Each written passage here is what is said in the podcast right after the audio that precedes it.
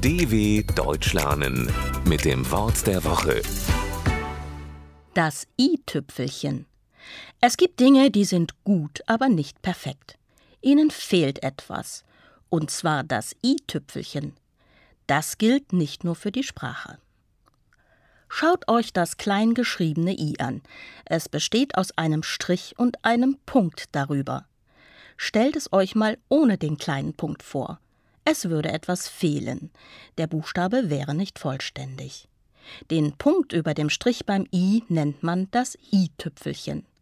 Ein Tupfen ist ein farbiger Fleck oder ein Punkt. Ein Tüpfelchen ist ein kleiner Fleck, so wie der Punkt bei dem i. Damit der Buchstabe vollständig ist, braucht es das Tüpfelchen. Und so lässt sich das Wort i-Tüpfelchen auch auf andere Bereiche übertragen. Eine Kleinigkeit, die eine Sache perfekt macht, nennt man das i-Tüpfelchen. Das kann eine besondere Blume im Garten, die Sahne auf dem Kakao, der schöne letzte Abend eines Urlaubs oder das Lieblingslied bei einem Konzert sein. Mit dem i-Tüpfelchen wird etwas perfekt so wie unsere Sprache.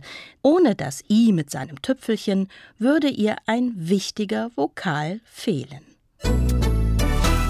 dw.com/wort der Woche